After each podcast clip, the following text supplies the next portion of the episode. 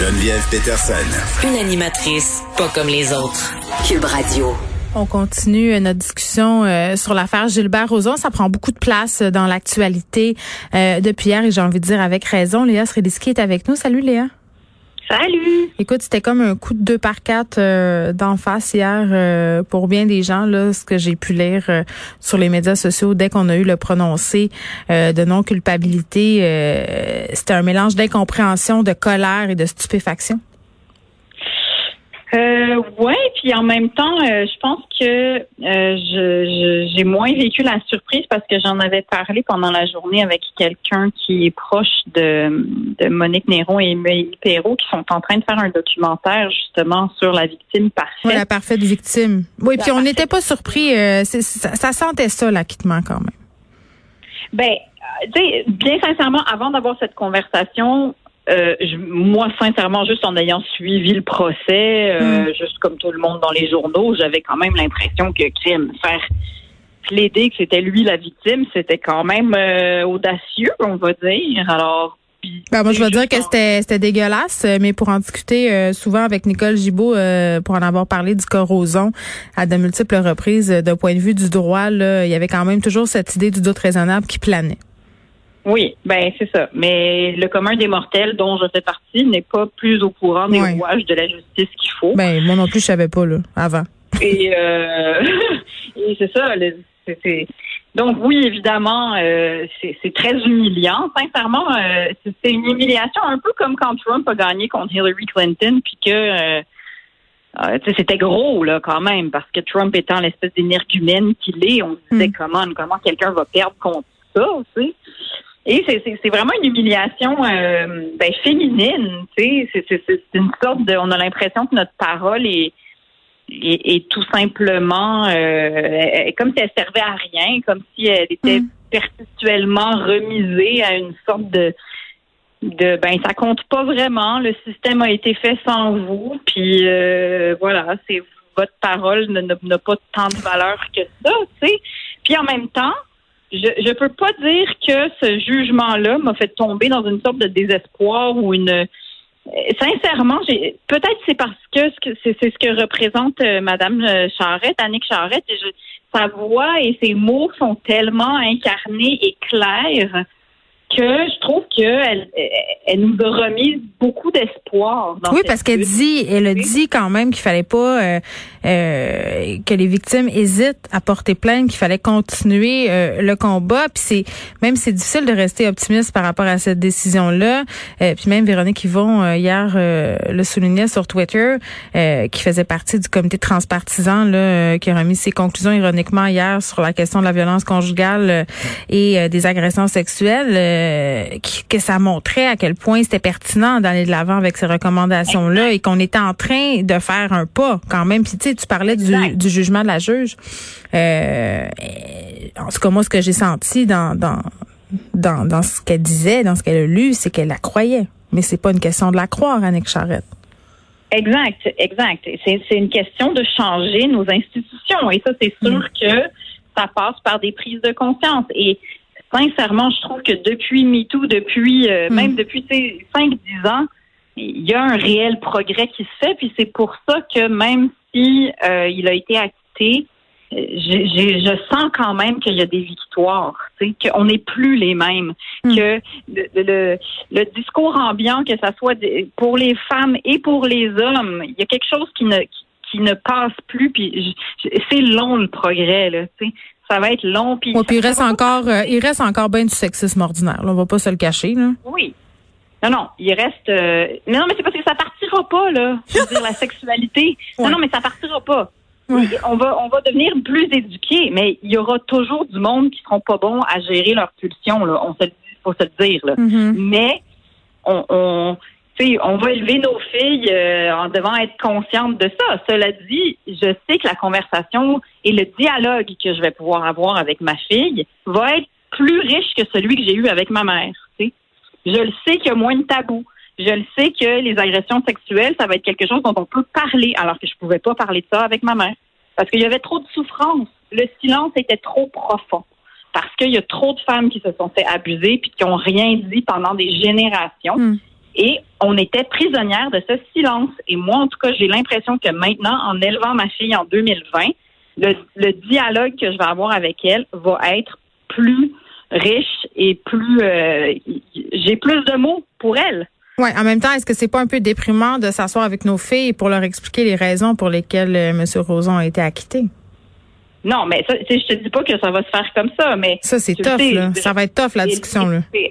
Non, non, elle a six ans, là, je peux même pas y parler du lutin, là. Fait qu'on s'entend que je Oh non, oui, moi, moi, euh, moi, rendue à 14, euh, elle suit ce procès-là, puis elle arrive chez nous ce soir, puis c'est clair que ça va être une discussion à l'heure du souper, là. Mais ben, tu vois, ça, moi, je, je, je, t'appellerai rendu là, parce que je suis pas rendue là encore avec ma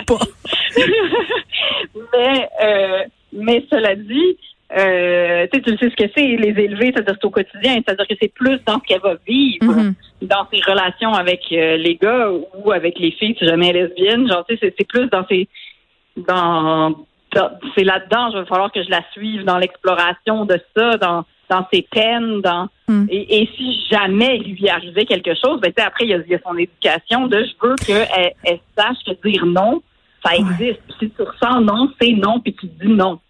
On va avoir beaucoup de temps euh, pour avoir toutes sortes de discussions euh, pendant ce congé scolaire qui va se prolonger pas mal. On a appris ça hier. Les enfants du primaire euh, qui, comme au secondaire, vont devoir rester à la maison jusqu'au 11 janvier. Il était question d'enseignement à distance en premier. Là, le ministre Roberge qui a dit, ah, écoutez, on n'a pas les, les effectifs nécessaires, les infrastructures nécessaires pour que tout le monde y ait droit. Donc, ça sera une présence pédagogique. Moi, ça me ça m'a beaucoup fait rire, mais c'est un rire jaune, là, je dois le dire. C'est quoi une présence ben, pédagogique, puis comment qu'on va faire, Léa? Comment qu'on va faire? Je ne sais pas. Sincèrement, euh, premièrement, j'espère que ça va vraiment être jusqu'au 11 janvier. Le premier ministre avait l'air de, dire que oui, le 11 janvier, les enfants retournent à l'école. Ben oui. On va prier pour que ça soit ça. Hey, arrête, là. Donne-moi de l'espoir, Geneviève, là, parce que je Mais ben, ils ont déjà fait le coup. ils nous ont déjà fait le coup. ils nous diront pas. J'ai besoin. Ben oui. Il a quand même dit euh, aux enfants qu'il allait être de retour le 11 janvier sur les bancs d'école. Fait qu'il faudrait qu'ils prennent sur lui l'odieux d'avoir menti aux enfants. Imagine. Exact. Exact. Euh, j'espère que non, j'espère que ça va qu'ils vont y retourner.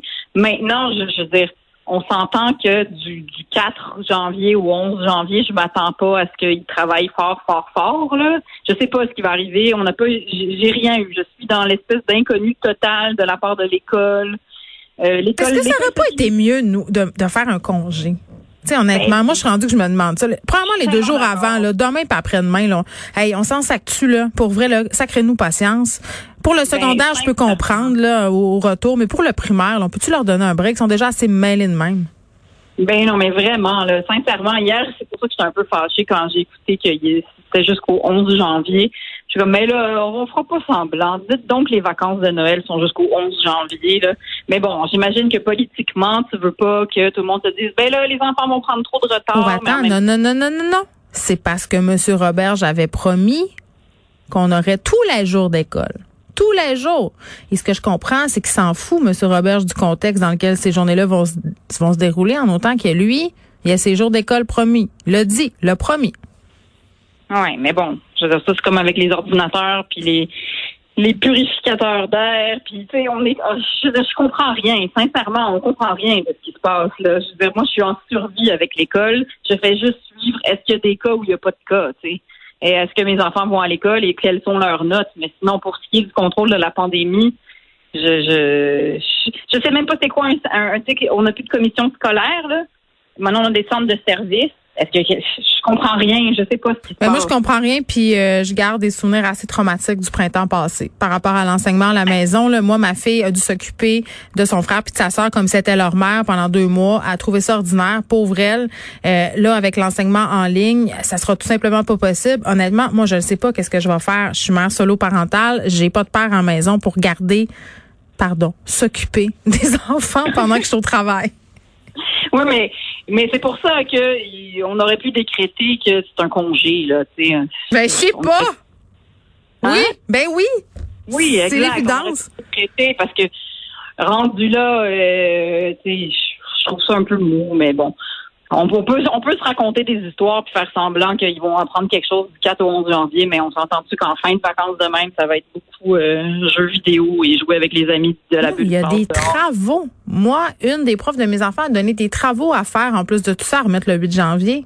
On peut-tu se calmer? On peut-tu sérieusement ah, abaisser les attentes? Déjà que les enfants font de l'anxiété dans le tapis, euh, déjà qu'ils se sentent en retard, euh, je vois pas en quoi en rajouter une couche. Puis je veux bien croire qu'on se dit, ah, mais pendant qu'ils font leur devoir, ils sont pas devant les écrans.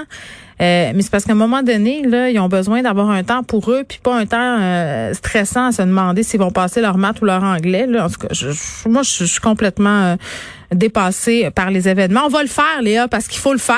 On va s'en sortir, parce que c'est comme ça qu'on est. Mais euh, ça sera pas facile mais moi aussi, j'aurais préféré que le message, ça soit, écoutez, les, les hôpitaux débordent, on est obligé de donner un coup là pour mm. se reconfiner puis pour respecter le, système de santé. Gardez vos petits à la maison jusqu'au 11 janvier, puis on se, on se revoit le 11 janvier, puis bonne mm. année tout le monde. Là, ben écoute, je vais te souhaiter euh, malgré tout un excellent Noël euh, avec ta famille. Profites-en bien.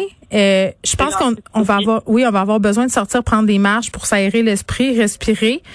Euh, beaucoup de vidéos sur YouTube en perspective euh, à regarder, mais on s'accroche et on se retrouve de l'autre côté, Léa, parce que nous, on va revenir en ondes avec notre programmation régulière le 4 janvier. Donc, on va te retrouver. Bye bye.